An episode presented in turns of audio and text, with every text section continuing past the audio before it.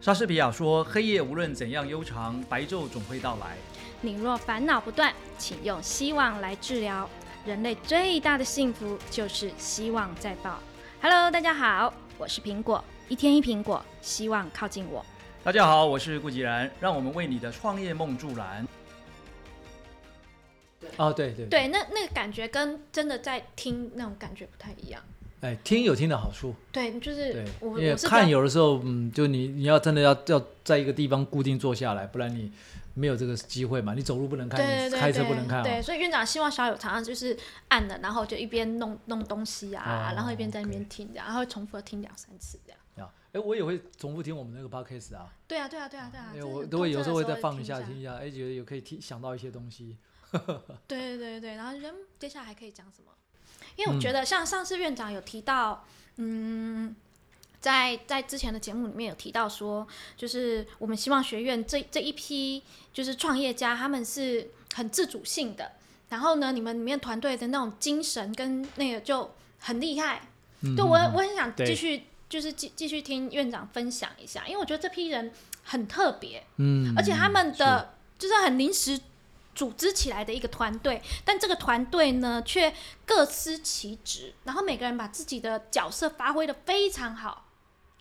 呃，这个团队真的特别啦，因为这个团队它不是像一般我们那种好像公司组织的概念，对，它是哦没有任何的，你说公司组织它是有一点可能利益上或者是是什么的的聚集，但是这批人不是哎、就是大家认同这个理念，对，然后大家就想说，哎，那我们就来试试看吧。嗯，哦，这故事说起来当然也蛮长的啦。其实真正的一开始是从就是当初我就是我们那个希望学院的校长，我们那个威俊校长，嗯，他他是最早来找我，呃，就是想要去辅导他的公司，对哦，因为他遇到一些瓶颈了，就他觉得他这个小公司、小企业，尤其传统的企业做这个车灯的维修跟车灯的这种，嗯，就是去换新的车灯等等，就是好像永远就是属于那种黑手。哦他有没有可能把它变成是一个不要那么黑手，甚至可以很有组织、很有系统的去做，而且甚至于可以是很快速成长？哦，他来找我的时候，其实我也没有把握了，坦白讲，因为我也没有碰过这样的行业。嗯哦，那，过去的经验都是在大的企业里面嘛。那大企业的好处就是它的制度很明确，哦，分工很明确，对，然后大家就是为了这个今年的绩效、今年的目标就往前走就对了。嗯嗯哦嗯嗯嗯，那突然间碰到一个这么 local 又这么传统又这么，不能说它很低啦，就是说它是很基础的，对，哦讲难一点是 O two，就是一个店面式的生意。对，店面式的生意。然后就觉得啊，这样也要去做辅导嘛？哦，其实我刚开始也没有把握，对，但是后来他来找了我三次之后，我觉得说，哎，好啦，既然人家都这么迫切希望我们能帮他一把啦，嗯嗯那我们就试试看吧。那我也跟他讲说，我一个月大概只能播一天的时间下去，嗯嗯，哦，因为剩下时间我有其他事情要忙，对，哦，所以那时候我就下去先辅导他。结果辅导里头才发现说，真的是呃要从零开始吧，嗯哼嗯就是什么观念都没有，必须要整个从头来过。嗯，因为大部分的人在做生意的时候都是摸索出来的，瞎子摸象。他基本上都不是说我已经准备好了我才来嗯经营公司，不是，嗯就是从嗯什么都不会做，中学，哎错中学，然后只是说对这个很感兴趣，或是呢有各种的原因跟理由，反正他就是创了一家公司，或者就开了一间店就开始做生意了。对对对，然后一做下去才发现这问题这么多，所以我当我辅导到第二次的时候，我就跟他讲，我说，哎，我说魏俊啊，我们要不要换个方式？嗯哼，他说怎么换？我说我来帮你上课好不好？嗯哼嗯我说我从头到尾跟你先讲一遍，可不可以？哼，嗯，我说因为你问了很多问题哦，我我都可以给你答案，但是呢，我怕你根本没办法去执行。它是没有逻辑、没有架构的，就他当时用问的方式，他能够理解跟呃所具备的知识量是不够的哦，啊，就完全就是、呃完全的黑手那种概念对了哈。所以我说那这样，我先帮你上个课吧。嗯，我我们排好，我就是从这个最基础的啊，比如说一个领导者的十个关键思维开始谈。嗯嗯嗯，哦，那再来就谈到你怎么去建组织，怎么定策略，怎么这个布人力，怎么治系统，嗯，那这就已经开始进入到比较近一面的了。嗯哦，那再来就是好，那商业模式要怎么打磨？嗯哼嗯哦，那遇到竞争的时候该怎么应变？嗯哼哦，那这些就是我们花了一年的时间帮他去梳理。嗯哼，哎，结果也不错哦。他在过程里面，他就突然发现说啊，他懂了。嗯因为我们上课一段一段在进展的过程里面，他就可以自己怎么去回想说自己遇到的问题是卡在哪里。对他最清楚他的问题，对对，他欠缺的是方法。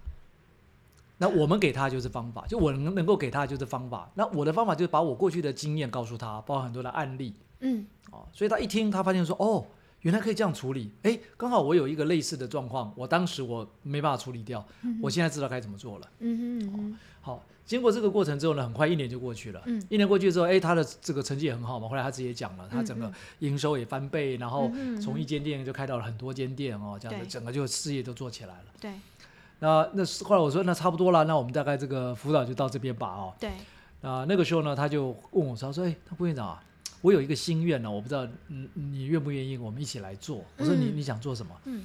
他说：“他发现他身边很多跟他一样的朋友对啊，都是小老板是啊，啊，也都是从什么都不懂，然后这样子跌跌撞撞在走。”嗯他说他每次要去跟这些人谈的时候，他都觉得很可惜。他明明看到问题在哪里，嗯他也知道说应该要怎么解决，但是呢，呃，有时候也讲不出口，或者说别人也不见得愿意听。对对，他说这样子好不好？我我们在南部哦来开这个课，就是你帮我上的这个课啊，嗯我们来讲给别人听好不好？嗯哼嗯我说哇，我说这个不是不能做，但是这个就有成本跟费用的问题啊，哼，嗯是你要出钱还是要怎样？嗯哦，嗯那我的时间也很也很这个紧嘛，我也没有那么多时间。对，后来就讨论来讨论去，那那时候的太医也来，然后那个、呃孟红也过来，我们嗯大家就来讨论这个事。后来我说这样子吧，呃，既然要讲，而且都是因为你你你们的周围都有这些朋友这个需求嘛，嗯。是不是干脆就把它变成是一个正式的一个一个好像学院一样，然后可以开班授课，但是呢，就是你们要负责去把人找进来。嗯嗯哦，那我就每个月播一天的时间下来，跟你们一起这个去分享这些内容。嗯嗯嗯。哦，所以就是从这样开始的。嗯哼，所以那个时候，他现在办了第一场的说明会嘛，啊，就他他们这三个人就分别把自己的朋友都找来，对对对，哦，然后就是大家一起在那边听，哎，结果反应还不错，当天大概有超过好像是不六成吧，还是多少，就直接就说对，他因为们有一两百个人去，哎，很多人，对啊对啊。然后就很快就开了第一班，对。然后这第一班就开始往前走。啊，过程当中呢，又有很多人慕名前来，对，然后人拉人，对人拉人。像我就拉了快十个人进去，哇这么多啊，都是我的朋友，然后有些是我帮他付钱的，哦，真的啊，对啊几个员工这种那应该给你颁一个奖状。啊。对，我要 VIP，呀，这个其实是很发心的一件事，所以回到刚刚苹果在问的这个，就是这个团队它基本上是呃是这样诞生的，它不是一个为了去经营一个补教事业或者一个什么呃培训的事业，不是，对对，而是纯粹就是从他们起心动念，他们发心说想要去帮助别人，对，然后尤其在南部比较听不到这样的课程内容，是是。哦，就比较少老师愿意到南部去讲这个了。嗯嗯。所以他说：“那我们就来来试试看。”哦嗯，所以呃，这个团队后来成立之后，我们那时候因为也没有多余的人力啦，嗯所以我们那时候很快就是那用分工吧，嗯每个人的角色各有各的角色。比如像微俊，因为微俊是这个活动的发起人哦，所以整个的方呃发展的方向大的方向，嗯哦，他会花比较多的时间。嗯，哦，他会去想说，那我们接下来应该怎么走，应该怎么弄？对，哦，所以整个方向跟计划大部分是他。另外就是因为他自己的事业在在做脸书上面的行销蛮成功的，嗯嗯，他现在生意几乎这个百分之百都是从脸书上面来的。对对，那现在有一些口碑了，哈，口碑行销的，所以他说那不然有关呃脸书上面的行销就由他那边负责，所以后来就由他来负责规划脸书上面的行销。是是，哦，那再来就是我们现在有一个叫实战演练嘛，嗯嗯嗯哦，嗯，那这个也蛮特别的，课后的。哎，就是呃现在已经变成是一半一半，哦，就是现在每一天我大概讲一半，剩下一半时间就交给微俊。嗯嗯。哦，因为我们后来经过去年这一整年时间，发现了一个问题，什么问题？我们讲了很多内容。一直在听，一直在接收，呀，然后呢，接收完了回去看到自己的状况，又不知道该从何下手。对，那魏俊应该是自己过来人了，嗯嗯他当初从呃在他那边辅导到现在整个成长到目前的规模，嗯他中间经历过哪些事情，他很清楚。对啊对啊对啊，他说：“那不然这样好了，我来带他们走一遍那个过程。嗯哼嗯哼，所以我们后来就把它切成，就是上午半天是我来讲，嗯然后四个小时，嗯下面的四个小时呢，就完全用实战演练。嗯哼嗯哼，他就根据每一个人的状况，大家各自就拿白纸开始去把你的状况写出来，就开始在现场直接演练跟讨论。嗯嗯嗯哦，所以这个现在就是由微俊来负责这三件事情。实做，哦，好，那太一负责什么呢？太一主要是负责整个行销的规划。对，哦，很好玩。我们行销虽然那个脸书行销是由微俊在负责，嗯但是呢，那只是说把那一那一块切割给微俊而已。但整个全部组合起来的时候，比如我们嗯这一次要开课了，那开课之前呢，要让很多人进来做试听的话，哦，那整个的这个行销工作要怎么做？哦，因为不能只有这个靠，比如说那个苹果再去介绍十个人进来嘛，那个你再怎么介绍，人脉都会用完的嘛，对。不对？那既然是一个大家这么认同的课程，干脆就什么就公开吧，哦，愿意来上就来上嘛，所以我们就做了一些行销的活动。嗯。好，再来就是太医蛮适合做那个课堂的主持工作，嗯嗯，哦，他做的很嗯。起劲。对哦，对啊，这这就是他的天赋。对他的天赋。然后只要站上舞台，他就觉得哇，这变了一个人，哎，就变了一个人，然后充满了活力，这个光芒四射这样子啊、那另外就是有一部分的实战演练，他也会参与哦。哦，因为他也有他的一些经验他也他的经验，啊。当初我去辅导那个微俊的时候，嗯。其实他也有过来旁听对，哦，所以他过来旁听的时候，他后来也发现他他的一些企业上头有一些状况，他开始做调整，所以他也有一些经验。嗯。好，那孟红很好玩，孟红的角色就比较单纯在做那个文案，还有网页哦嗯嗯嗯，，还有就是我们课堂的音效。哦，所以他已经被我们设备，他是设备组长，哎，他被封为我们的梦梦大师嘛，这个梦梦大师就是负责管音效的哦。对对对，哦，他自己也很很很有这样的一个天分啊，就是有时候我们在课堂讲讲课的时候，他会突然间出一个什么这样的音乐，或者出一个什么样的特效音效出来，对对对，哎，可以让那个气气氛就不一样了，完全不一哎，样完全不一样了，大家也不会那么累，因为有时候听课听久了，真的会，哎呀，慢慢就进入到跟周先生他们 say 只是用的。自己的天赋，然后放在对的位置上。哎，没错，这就是我刚才强调了分工，对，团队一定要分工，就是它不会有重叠的，那个重叠是没有意义的。哦，可以重叠的叫做什么？叫做责任。可以重叠的叫责任。对，嗯但是呢，呃，工作的内容本身呢，应该什么是要分得很清楚的。嗯哼，谁负责做什么，他就要负那个全责。嗯哼，但是呢，有的时候你可能在忙某件事，你顾不到另外这边该做的事情了。这个时候他可以来帮忙，看能帮到什么程度。嗯哼，所以责任是可以重叠的，嗯哼，才不会说哇那个球掉在地上没有人捡对，啊！你看我们很多企业里面有发现这个问题哦，很长啊，不知道到底谁该出声。自己在这边，你看我，我看你，现在每个都认为说是哎你怎么不讲话？你应该是你要去把球捡起来，就每个都说他这这归我管吗？对，对不对？所以就是组织架构图出来之后，就是责任分工，要把它对没写清楚错，到底这件事情该谁负责，这样子。责任绝对是要重叠的了哈。嗯好，那我刚才还漏掉提一个人，这也我们非常非常重要，就是花花莲的王雪红啊 我们的小秘书，啊，就是曾怡的部分了啊。哎，不要小看他的责任哦。我们目前课程的定价完全是由他来定，哦，他很有那个市场敏锐度，他觉得这个东西应该是多少钱才卖得动。哦所以我们每次讨论来讨论去，最后就说那个曾怡你来拍板吧，这样。对他他就说哦，这个应该要多少钱比较合理这样嗯嗯嗯那通常他讲出来的价格就真的会比较合理，嗯嗯市场敏锐度，他有那种敏锐，意思也是他的天赋吧。嗯嗯好，所以定价是他来负责。那另外就是财务，嗯哇，他管财务，我真的蛮佩服的。嗯嗯嗯嗯嗯，他可以把那个财务的这个报表哦，就我们一般这种很单纯就是开课嘛，对啊，这个就是有点像在做账而已了，对收支账而已。对，他可以把这个收支账变成三大财报。哇。哦，我超缺这种人才的。我那时候看到曾怡，我就跟他说，我真的超超需要。赶快赶快，这个，听到这个我不能挖角。苹果的 声音的曾怡，角赶快，现在有一个 CFO 在等你。对对对对，我觉得他的他的角色就是 CFO 的角色啊。OK，好，这还不是他最厉害的，他真正最厉害的是什么？是在于学员的关联系。他的学员联系的这个功夫是没有人可以比拟的，就是接到他电话，基本上不会挂他电话，对对对。你会觉得很想要跟他多讲几句。但是这样子，他不就是角色的重叠了吗？哎，对对对对，你看我们刚才这样子嘛，哦，就是来前面整个大的方向的计划是由魏军那边在把关嘛，嗯哦，他嗯来掌舵，然后呢，整个行销这一这一波行销怎么做，嗯哼哦，整个的计划跟分配任务那个是由那个太医，嗯然后呢，孟红就是负责把那个文案做好，把嗯网页先设计好，嗯先弄好哦，就然后再来就上课的音效那是课堂上面了。但是当人家来报名，需不需要去联络？需要。啊，当人家来这个询问说啊，这个是什么课，需不需要有人去回应？对，这全部就是争议，因为对他们是各自领着自己喜欢的工作走，哎，就刚好就是反正这个分配当初在分配的时候，大家就是很很自然就是这样走了这，而且做这个我做，而且不会有人推辞，比如说哎，这个事情哎，这个这个我比较擅长，我来做吧，嗯，然后他就自己就说这个我来做，所以为什么是什么样子的让大家不会这样想要推辞工作呢？就是我刚才讲的理念，哦，大家认同这个理念，并认同这个理念，如果今天你把它当做一份工作的话，那你就会什么？你就开始算说，哎，那我要付出多少？嗯那我的收获是多少？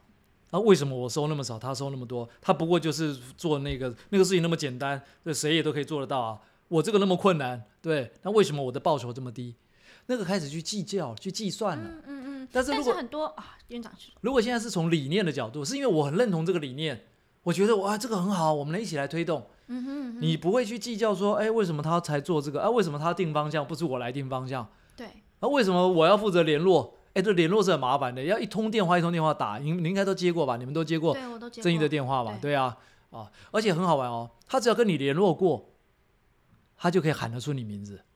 对啊，他那个天生脑袋哦，那个那个对那个声音哦跟名字的那个敏锐度哦，嗯嗯嗯嗯嗯他不用看到人哦，你只要一一路走过来听到你的声音，他立刻喊出你的名字。对啊，对啊，对啊，对啊，他就觉得非常窝心。呀，这这这我们也做不到啊！你要叫我去记，我啊这谁啊走过来了？对，那在像一个公司里面，有时候就是为了营运，然后就是销售一个东西，是以呃盈利为目的的。那如何去找到他的理念？哦，一样啊！当初这公司为什么会设立？创办人为什么会创这个公司？你你总有你的原因吧？那这个就是会形成你的理念嘛？那你来工作的人到底了不了解这个公司是一个什么样的公司？嗯，很多的时候是什么？你到了一间公司上班，搞了半天，那公司的这个理念怎么不知道，老板理念怎么我不知道，我就来领薪水而已啊。嗯这个是比较容易看到的。很常发生。对，反而很少有人会讲清楚。哎，我们是一家什么样的公司？哎，想想看哦，一家公司你一进去的时候，会有一天到两天的时间做员工的训练嘛？那个训练真正的目的是什么？不是告诉你说我们公司有多伟大，而是告诉你说我们这个公司为什么会存在，我们的理念是什么。嗯，我觉得这是员工训练里面非常重要的一环诶。对，很多对就是教技术，让你可以那个没有站在太大意义你的位置上，成为那个小螺丝钉。那个你在 on job training，就是说我们在做那份工作的时候，你就会学得到了。真正重要的是学不到是什么？有些人进到公司十年了，他也讲不出他公司的使命是什么，理念是什么。但那个往往才是这个人能不能在那个公司啊做最充分发挥的一个动力。嗯，因为他如果根本不认同这个理念的人，他进到这公司他会待不住。对啊，他说：“我为什么要这样子呢？我不想做这样的事情啊。嗯哼嗯哼，那待不住他就会离开了嘛。对，哦，所以我还是会强调，那个理念一定要放在最前面。嗯，那再来就是你的使命，使命要放在最前面。嗯哦，这两件事情都要放在最前面，嗯让所有的员工大家都清楚知道说，这个公司当初为什么会创办出这样的一个公司，或者他是怎么成长到今天的，当初的这个创办人他是怎么样的一个想法，嗯哼嗯哼，啊了解。认同的再来啦，不认同的不要来，对，就这样那。如果说，呃，这个团队的分子里面，组成成分里面，有些人他是有想离开的这种意愿的话，他有时候会影响到旁边周边的人或其他的人。那呃，我们该如何面对这种就是他有离异的员工呢？OK，好，诶，当然讲这个问题有时候有蛮这个敏感、蛮现实的啦哈。嗯呃，我我比较喜欢是那个马云讲的那句话了啊，就任何一个员工想离开啊，嗯说穿了就是什么心委屈了，心什么？委屈了，哦，他的心委屈了，所以他想离开。不管原因是什么哦，就这个人他的心委屈了，他才会决定要离开。如果他不觉得委屈，他应该还可以再承受的，他应该还愿意再继续走下去的。他到选择要离开，那就代表什么？他真的觉得好委屈哦，为什么是这样子？为什么是这样子？那都没有人可以给我答案，而且甚至他也不敢讲。那好吧，那那就换一个地方吧。好好来，为什么要从这地方开始提哦？会离职的员工，代表他一定是在这个工作上面，他有很多心里头不太平衡的地方。嗯哼，我们看到都是说哦，他要离开了，嗯，那叫做结果，嗯，但我们完全往往往不会去看说，诶，那他离开的真正原因是什么？老板很常被得到一个理由是，我觉得我我别的地方的发展更好，我有其他的理念、其他的想法。嗯，你你自己有没有离职的经验？哦，因为苹果是一开始就创业哦、对对对对对，我们自己有过在这个公司不同公司上班经验的人，其实心里都知道了，这是个哦借口。那当然是借口啦，啊，职癌发展啦，对不对？嗯那都嘛是借口啊，对，就是只是说跟老东家总不能说，老板，我觉得你这个人很混蛋，哦，不可能吧？对不对？对，没有办法讲的很直接。对啊，你也不可能去跟你说啊，我跟你讲啊，老板，你你那个经理根本不像经理哈，那我跟这种人我我不想跟哦，你不可能这样，因为尤其我们这种东方人都是比较顾面子的嘛，嗯想说啊嗯好聚好散啦，嗯嗯哦嗯，我要走就走了嘛，对。我还跟你讲那么多，对不对？到时候传出去也不好吧，对对对对，而且传出去到时候传到我我下一个公司的老板那边，那个老板会不会认为我是一个 trouble maker，嗯哼，对不？对？啊，所以也都不太愿意讲嘛。嗯，但是我觉得马云讲的很实际啊，他为什么要走？委屈了嘛？可能是什么委屈？可能是薪水委屈啦，他觉得他应该领多一点啊，对，对不对？或他认为说这个工作的分配委屈啦，嗯哼为什么我分配到的都是这我不喜欢的工作？对我喜欢工作都是别人拿走了，对或者说，哎，为什么每一次我都最吃亏，加班都是我？对，对不对？他总有他委屈的事情。嗯哦，所以回头来讲，如果如果假设了哦，嗯。我们真的觉得这个人呃是我们要的人，嗯。那他又想要离开，那我们真的要好好跟他聊一下，哦，嗯嗯，就了解他到底是什么原因离开，嗯哼嗯呃，这个呃了解的过程不是说去呃追根究底啦，对，就是去关心他了，因为人都需要关心的啦。是，当然，我们自己可以比较坦白一点啦，说啊，你真的要离开，我觉得你应该是觉得很委屈哈，嗯哼，就直接讲吧。嗯有时候你愿意讲出来，反而事情比较好谈。嗯嗯嗯嗯哦因为最坏最坏的状况，也就是说谈完之后，他还是决定离开嘛，就离开吧，对对不对？那就是以后如果有缘再见嘛。对对对，你我们也没损失啦，我们只是说现在赶快找一个人来替补他的这个位置啦。嗯哼嗯哼如果他的问题没有解决，那其实他留在那个位置上也不能发挥作用嘛。没错，只是会带带带低了整个公司的气氛。是最怕就是把我们团队的士气给打坏了。对对哦，所以面对这个状况呢，我们还是了解好。那我们刚才前面也分享过了，其实很多时候什么，就是你回头看那个我们讲那个成功的方程式，天赋乘以我们热情的平方。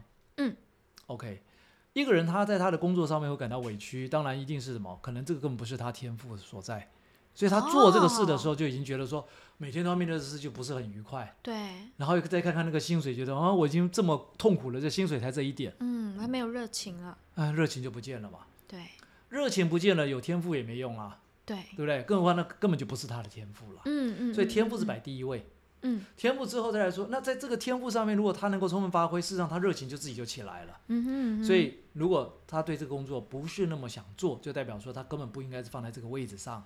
嗯嗯嗯嗯，呃，嗯郭台铭先生有一句讲法，我蛮认同的。嗯，你不但要用对人，嗯还要摆对位置。嗯嗯，如果你发现这个人的绩效出不来，先问你自己，老板自己，嗯，你有把他摆对位置吗？嗯哼，嗯他会进得来我们公司，代表他也不是等闲之辈啦。嗯他一定也是当初你认为他是人才。嗯那为什么进来之后他不能好好发挥？可能你进来之后你没有把他摆对位置啊，嗯哼嗯哼，所以他做起来很痛苦啊。他觉得这每天在搞这个不是他想搞的、啊。嗯就像刚才我们讲的，我们那个呃我们的这橘子姐姐，对不对？嗯你叫他去做那种很有创意发想的东西，他每天哇把头皮都抓破了，还想不出来吧？嗯嗯，但是你跟他讲说，哎、你帮我把这些事情全部盯着好好的，不要出任何状况。什么时间点、什么事情、谁要干什么，什么都帮我盯好。哦，他绝对觉得说没问题，我帮你盯得死死的，没有一个人可以什么逃出我的这个手掌心的。哦，对对对，那个是他的他的天赋嘛，而且他越盯越起劲。为什么？一件事情完成，两件事情完成，三件事情完成，好有成就感哦，对，对不对？当他很有成就感的人，你看好了，他不太会去在意他的薪资，哎，这是一个小秘密。哦，其实我原本接下来想问题的想问的问题就是团队的分润跟激励奖金，一直因为一直以来我一直觉得说，哎，这个人他有离异，应该就是钱的部分，他不够但这只是其。中一个因素而已。对，no, no, 我我我都跟很多老板讲说，哎，你其实是看到的是结果，嗯嗯，就是那个冰山最上面那一块，给你看到这个叫结果。对，对其实真正的原因不在这里。对，如果他今天对这个公司的理念不认同，你给他再多的薪资，薪资，他也只是当做说，哦，那暂时这边领的比较多，我就再多待一下吧。嗯哼等到他哎，突然间发现有另外一份工作比这边多个这个一千块两千块，他想说，哎，那我赶快换吧，反正那边也都可以满足我嘛。嗯嗯嗯嗯哦嗯，所以不要去被那个那个结果啊给误导了，嗯嗯嗯，那个不是嗯真正的原因。对，哦，当然我们在设计薪资跟设计我们的奖励制度，那个是以绝对有必要的。对对对对哦，那个是有一些技巧啦。对对对对，我刚好也想问这个部分，就是这个这个奖励制度跟薪资到底是要利润的分配啊，到底该怎么设计会比较公平吗？还是比较对于员工的激励比较有效果？因为奖金这种东西本来就是用在于激励，对，没错。嗯嗯呃，有几个原则可以把握了哈、嗯嗯几个原则了啊。那第一个就是说，呃，你在一开始的时候，你要去衡量你在定那些假设，比如我们讲 KPI 好了哦，嗯呃，也不见得叫做 KPI 了，就是你在分配每一个工作的时候，你要先去看看说每一个工作它大概需要的时间要多长，嗯哼。完成这个工作大概要花多少的时间，嗯因为我们现在唯一比较容易去衡量的是时间了。对，哦，你说到底我花了多少的精力，多少的这个脑袋的脑细胞去做这个事，那个那个是很难衡量很的很，难衡量，对不对？如果今天给你的工作是你不擅长的，不是你的天赋的，你就像刚才讲吧，你就是把这个头发都抓下来了，都你还是想不出来啊。对对不对对？所以是我们只能先从时间下手。所以第一个就要去精准的去衡量一下每一个工作大概会占掉多少时间。嗯完成需要多少时间？对，这是比较属于计量的部分，对因为这是相对客观的啦。对，哦，那再来就是所谓非计量的部分，就不嗯是这个东西可以靠这个时间可以算得出来的，那就要看嗯嗯什么？看结果。嗯嗯嗯它的结果，那你说那什么叫结果？好，其实这个结果很简单，所有的结果都只有指向一个地方。对我的营收会带来多少的帮助。嗯哼嗯哼，就算你不是业务哦，你现在这个工作跟我公司的营收的提升或利润的提升，你扮演的是哪一个环节？如果就像我们讲心肝脾肺肾嘛，嗯嗯如果你这个工作没做好，会不会影响到其他的人？嗯嗯我肯定就从这个角度去思考，你就发现说，哦，他这个工作的价值大概是多少？在我这个公司里面，他扮演的角色是什么？又回到我们讲刚才讲的角色了，嗯对不对？嗯所以角色还有他跟最后面的我实际可以收到钱的这个价值链里面，他扮演的是什么角色但？很多东西它是环环相扣的，我没哎有办法去、去计量它，哎，这个就是非计量的了，就是所以我只能说，他花了多少时间，带来多少营业额。那个是前面的计量的部分，就是大家都很客观，都很公平，每个人到底花多少时间在工作上面。对，所以平均来讲，我的时间就每个小时就是两千块，或每个小时就是三千块，那个是平均值。嗯，哦，所以你就可以有一个大概哦，我这些员工大概每一个人的工作时间一算，大概每一个员工合理的一个给薪方式大概已经出来第一层了。嗯但是还要看它的价值，嗯那是非计量的部分。嗯哼，非计量部分就看说哦，那这个价值是高还低？嗯通常越接近客户端的价值会越高，嗯嗯，越远离客户端的价值会越低。但这样讲不是贬低那个内勤工作人员啦，对，只是说我们在基本设计那个薪资制度的时候，它是一个必要考虑的环节哦呀。就站在老板，我们要设计这个制度，我就必须要从这个角度去思考。哦，所以业务可以接触客户的那一端，他们的价值都是他的一句话可能就会造成订单不进来，或者订单进来啊。那你说它价值高不高？对高。但是这种人的要求高不高？也高啊。嗯你不可能随便把一个人做这个事情啊。对对对，这个人就是不太会去讲话，出去就得罪人，那你怎么可能把他当业务？不可能嘛，嗯对不对？嗯还有，嗯那他也要怎么样？他也要结果导向啊，嗯哼嗯哼，他必须要对他的业绩负责啊。对所以我一般来讲啊，你会发现很好玩啊，越是接近客户端的，他的奖金越高，他的底薪越低；嗯越是远离客户端的，他的底薪会稍微比较高一点，我维持在一定的程度，嗯他的奖金部分就不会给的那么丰厚，嗯嗯，因为他已经离那个个价值链的终端啊、末端啊已经比较远了。对对对对，OK，而且你会发现，其实也刚好，因为喜欢在做这样事情的人，就是比较内勤工作的人，嗯。他就不太喜欢去客户的面前，对啊对啊，哦他要求的就是什么？稳固定，定稳定，哎，稳定。嗯。然后呢，最好是什么？上下班或是工作时间是相对比较固定的。嗯然后那种业务人员呢，你叫他做这个工作，他坐不住的。那你说那种创意思考的人，对，他们的时间都是很长的，但他们创意出来的东西不见得能够计量，哦，来一样，怎么办？他工作时间也可以去计算，那个是计量的部分，但只能占他给薪的一部分。另外一部分是什么？一样，结果导向。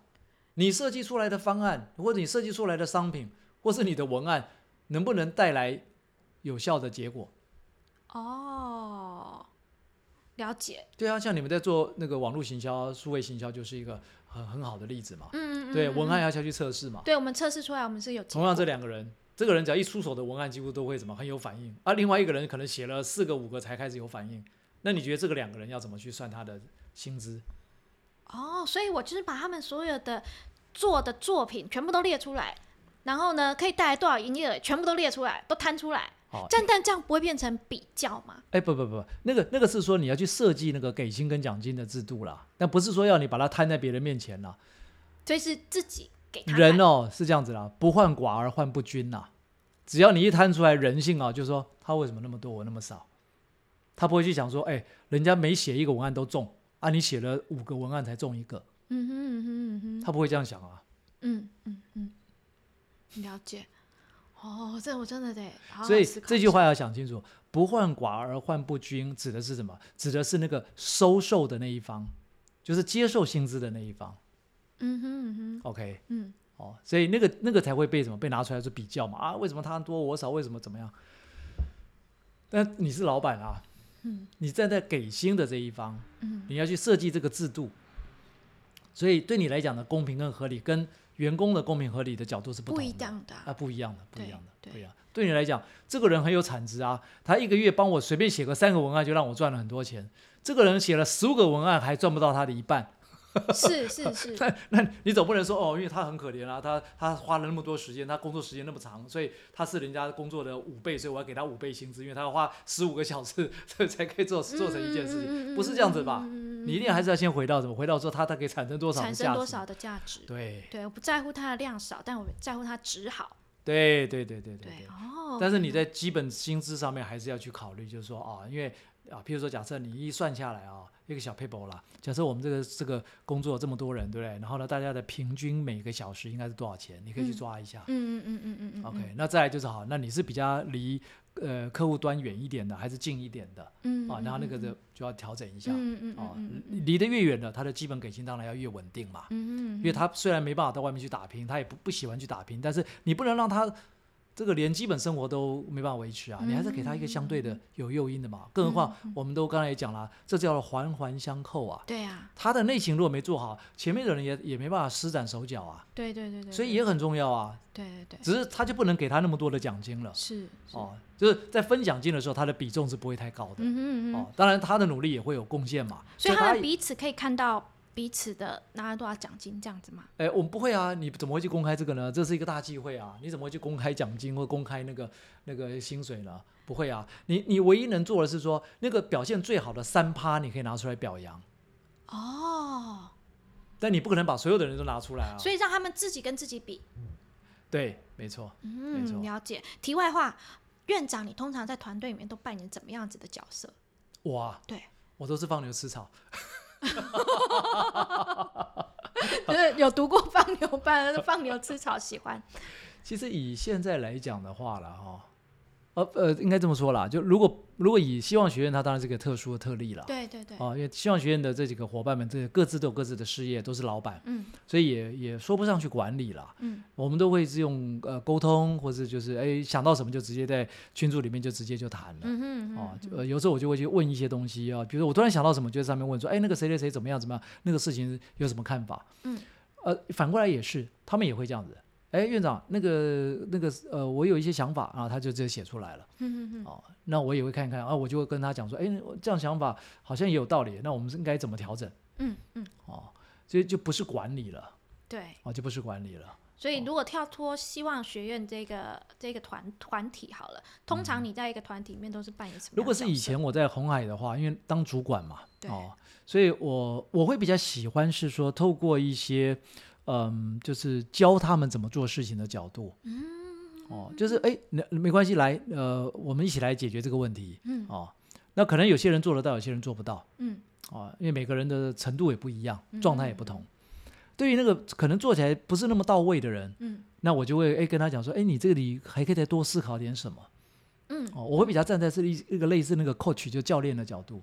嗯嗯 OK 嗯那另外就是在会议当中，因为我们都会固定呃会有工作会议，对，工作会议里面我会刻意的让那些表现比较好的那些呃就是这些部署啊，嗯让他来扮演一些角色，扮演什么样的角色？比如说呃这整个会议里面的这个相关的报告都是他来他来负责。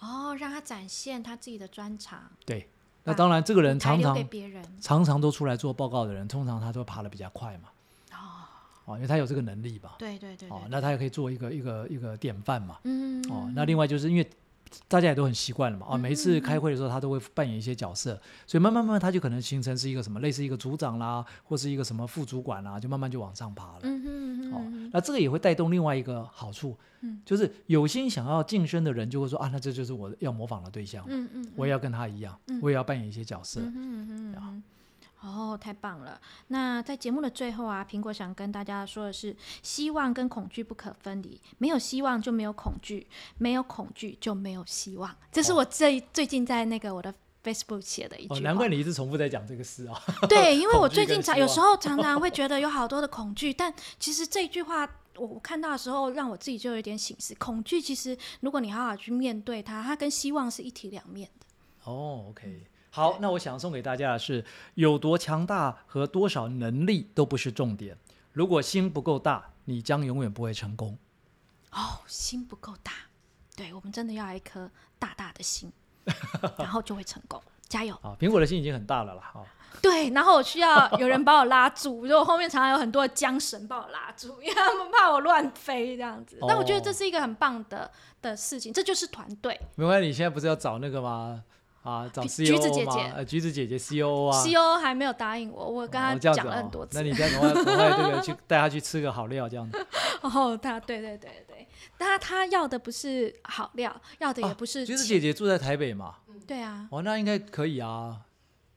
对，对啊，考虑一下吧。考虑一下，对院长都这么啊开口了，橘子姐姐，我们等一下谈一下。好，喜欢我们的节目呢，记得帮我们订阅、评论、分享，也欢迎 email 来信提出你想问的问题，让顾院长协助你解答哦。那我们下期见，拜拜。好，拜拜。